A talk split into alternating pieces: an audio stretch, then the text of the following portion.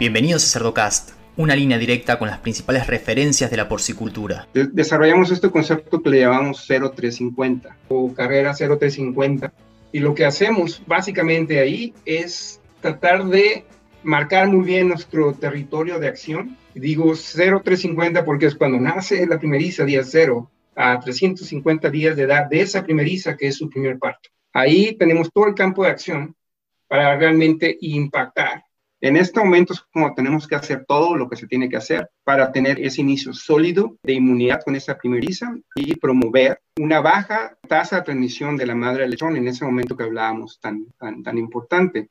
Seguimos en las redes sociales y Spotify para tener acceso a información de calidad, continua y de acceso gratuito.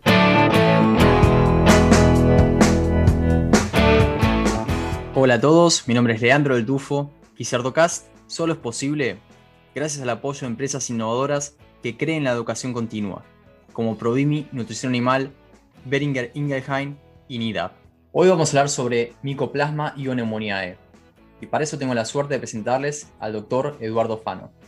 Eduardo, buenos días. Hola Leandro, buenos días, ¿cómo estás tú? Muy bien, por suerte. Eduardo, para los que no te conocen, ¿nos podés contar un poquito sobre vos? Ok, claro que sí. Eh, soy médico veterinario zootecnista, egresado del Instituto Tecnológico de Sonora. Es una universidad que tiene su facultad de medicina veterinaria, una universidad pequeña en el noroeste de México. Eh, digo pequeña comparado con universidades muy grandes como la UNAM o Universidad en Guadalajara, México. Pequeña, eh, pero digamos que con los recursos suficientes y con un buen grupo de maestros y lo más importante de esa zona es que eh, la producción, gran parte de la producción porcina en México está en esa zona. Entonces, eh, y otras actividades también agropecuarias, pero al menos en mi área teníamos un campo de acción muy fuerte, eh, digamos que fuera de lo que fue la universidad y la conexión que conseguías con la universidad. Entonces teníamos una exposición muy fuerte, se sigue teniendo una exposición muy fuerte con, con el gremio y también con el, con el proceso de, de producción. Eh, dado eso, yo terminé mi carrera veterinaria muy claro en, que era en que yo quería seguir en salud animal, salud porcina, y obviamente con todo lo que se relaciona con, con, con la producción, ¿no? El poner juntos salud y producción. Entonces me fui a hacer una maestría a la UNAM en, en producción y salud animal con enfoque a cerdos. Trabajé en, en los primeros programas de Pierce, eso fue en el 97, o sea, eran los primeros eh, momentos de la diseminación de PIRS en México. Entonces trabajamos la, hicimos los primeros trabajos de aclimatación de hembra de reemplazo con relación a PIRS. Entonces eh, fue un, momento intenso, pero, pero de mucha oportunidad. Y al terminar la maestría me fui a Sonora, trabajé en una compañía que estaba creciendo. Entonces me tocó mucho la cuestión de inyección de genes, las, las expansiones, eh, repoblaciones, despoblaciones, y, mucho, mucho en relación a control de enfermedades digestivas y respiratorias. Eh, en ese momento empecé a generar y a, publicar algo de información en relación a esto y, y conocí al doctor Carlos Pilloan, al doctor Scott D. Ellos me invitaron a hacer un doctorado en la Universidad de Minnesota. Y el doctorado fue inicial algo de Pierce micoplasma, pero el grueso del doctorado fue eh, en epidemiología de micoplasma y neumonía. Eh, muy enfocado al tema, al tema respiratorio. O sea, fue una medicina, un doctorado en medicina de poblaciones eh, con mucho enfoque en, en, infección, en enfermedades respiratorias. Eh, después de eso, em, regreso a México. trabajé también un poco en la industria em, de genética porcina. Después paso a la compañía donde trabajo actualmente, que es Beringer Ingham Animal Health, en el área, en el área veterinaria y eh, con diferentes roles, desde eh, manager técnico de las Américas, eh, cubriendo Estados Unidos y, Latinoamérica, y también en los últimos cinco años diferentes roles, ya 100% aquí en Estados Unidos, enfocado en primero micoplasma, neumonía o micoplasmas, circovirus, últimamente más es, es respiratorio y enfermedades sistémicas, eh, las dos van, van, de la mano, entonces ese es mi, mi, rol actual, es como, como manager técnico para generar información y sobre, sobre los patógenos asociados a enfermedad respiratoria y enfermedad sistémica. Gracias por esa presentación. Y siempre con un foco muy aplicado a lo que es extensión, ¿no? Haces mucho asesoramiento de sistemas de producción. E, exactamente, mucho enfoque. Mi, mi, enfoque ha sido la generación de información de control de enfermedades respiratorias, pero también ha sido un, un enfoque a cómo, cómo diseminar la información que se genera, ya sea en forma académica en forma grupal o inclusive en forma individual. Me gusta mucho desarrollar esas técnicas de, de, de interacción con personas que estás asesorando, o sea, uno a uno, y también grupal, como, como una persona puede realmente diseminar esto a un grupo de personas o un grupo de personas a un grupo de personas. Entonces, ha, sido no solo la generación de información en, control de enfermedades respiratorias, sino también en cómo, cómo diseminarla en uno a uno o en grupo a grupo o de uno a un grupo, etcétera. Estoy bien apasionado también de, esa parte y siento que no, no llegas al destino final o no cumples el ciclo cuando realmente generas información si no la, si la diseminas o al menos no ayudas o no entrenas a que la gente la siga diseminando. Estoy bien apasionado de eso.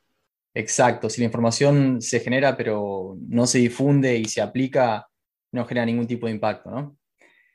Eduardo, pasando al tema de hoy, ¿cuál es el impacto productivo o económico que tiene Mycoplasma ioneumoniae en los sistemas de producción? El impacto, voy a empezar por lo que más le interesa al, al, al veterinario en producción o al producción. Estamos hablando de 3 a 7 dólares por cerdo afectado.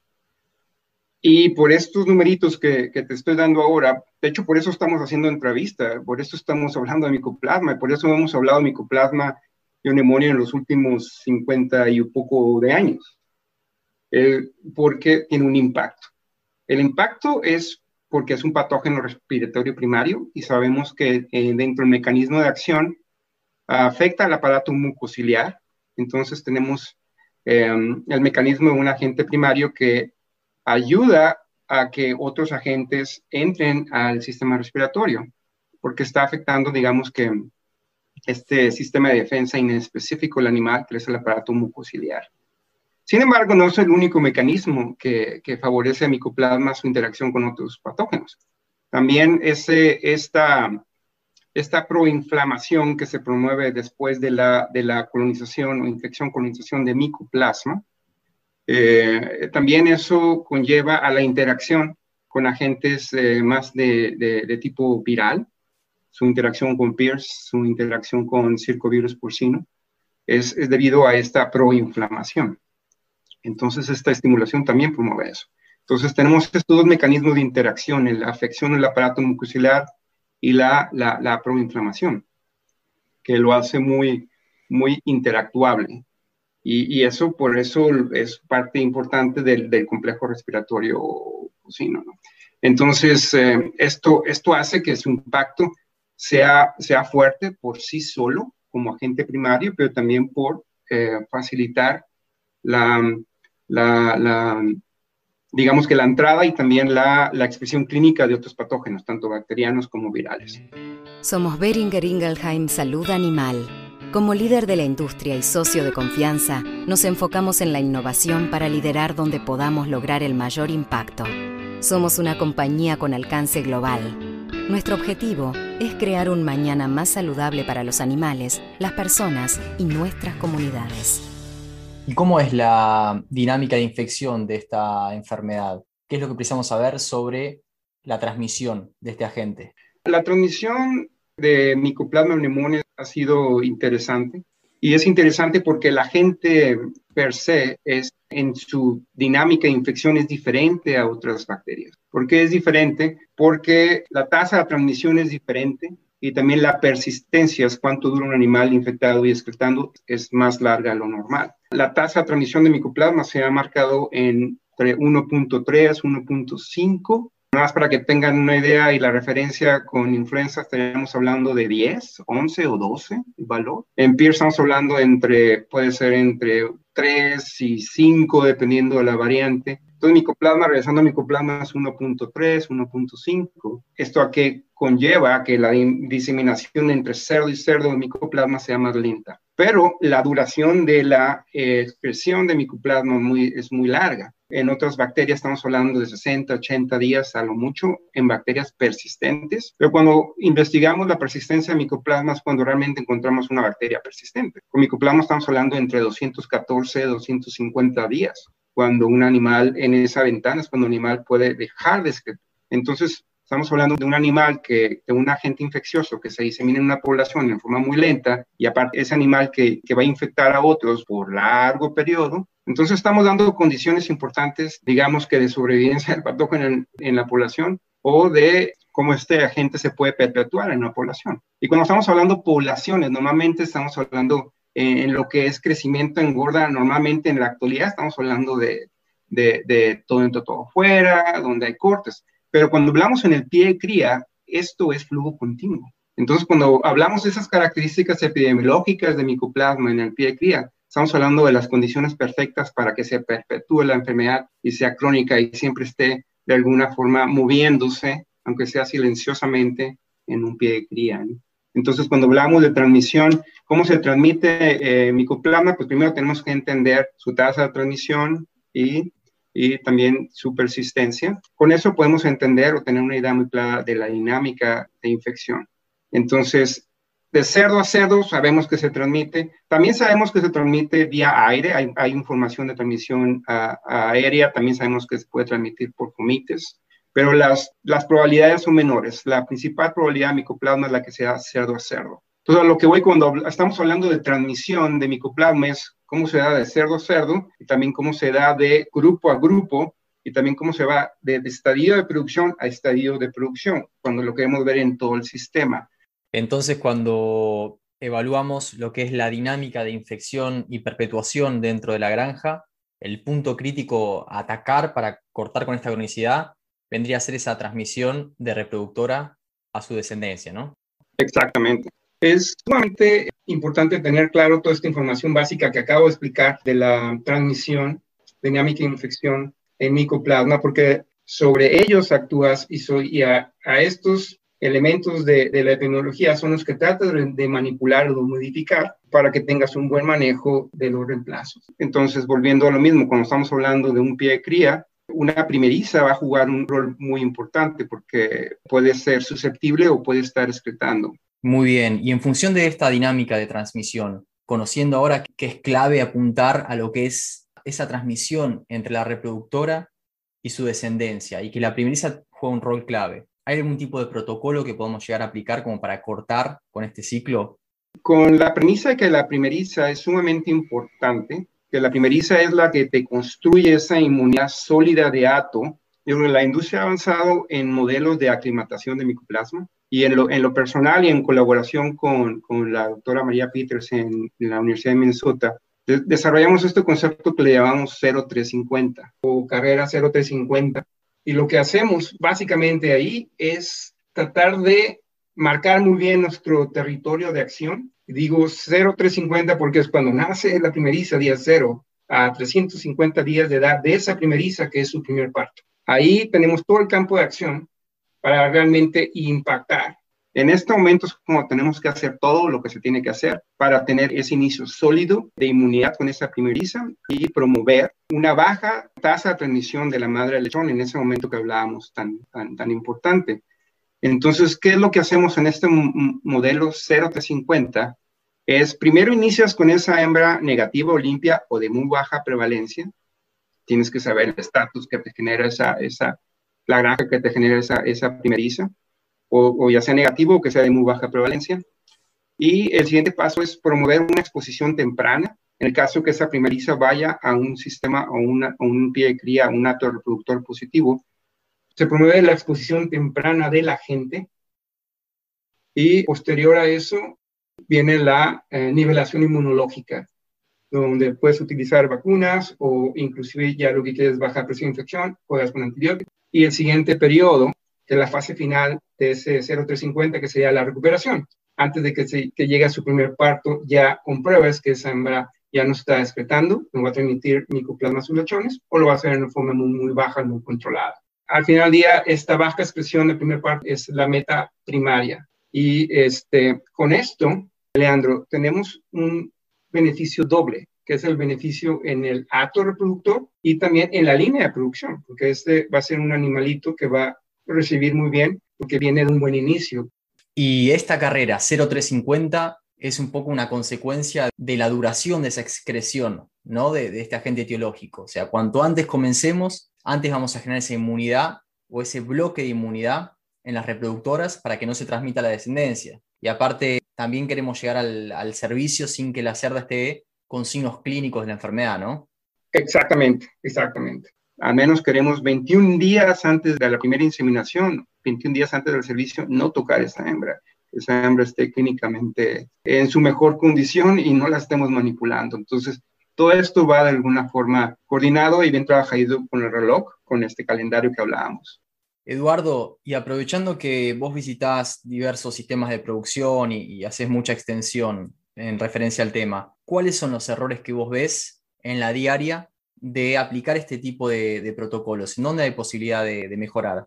Cuando estamos hablando de la aclimatación de micoplasma, inclusive de otros agentes infecciosos, lo principal que vemos, y esto lo veo en los diferentes países que me toca interactuar, poca información de dinámica infección que venga de eh, estudios diagnósticos. La gente dice, es que no haces estudios diagnósticos. Más que hacer un estudio diagnóstico es entender la dinámica de infección. Utiliza las herramientas diagnósticas para entender la dinámica de infección y ya sabes, esa primeriza que tú recibes viene negativa o viene en prevalencia, prevalencia alta, baja, muchas veces no sabemos ni qué hacer.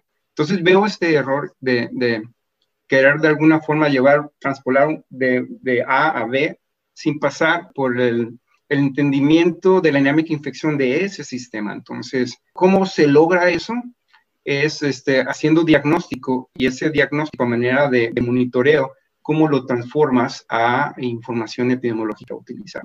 Entonces, ese sería el primer error. Otro error que también veo comúnmente es, es el desconocimiento de las informaciones que acabamos de discutir, la tasa de transmisión, la persistencia, etcétera. Si hay gente que ya dedicó tiempo, dinero, esfuerzo en generar esta información, hay que aprovecharla. Entonces, muchas veces la gente quiere implementar programas y no utiliza los fundamentos de, de epidemiología, esta información que ya se generó.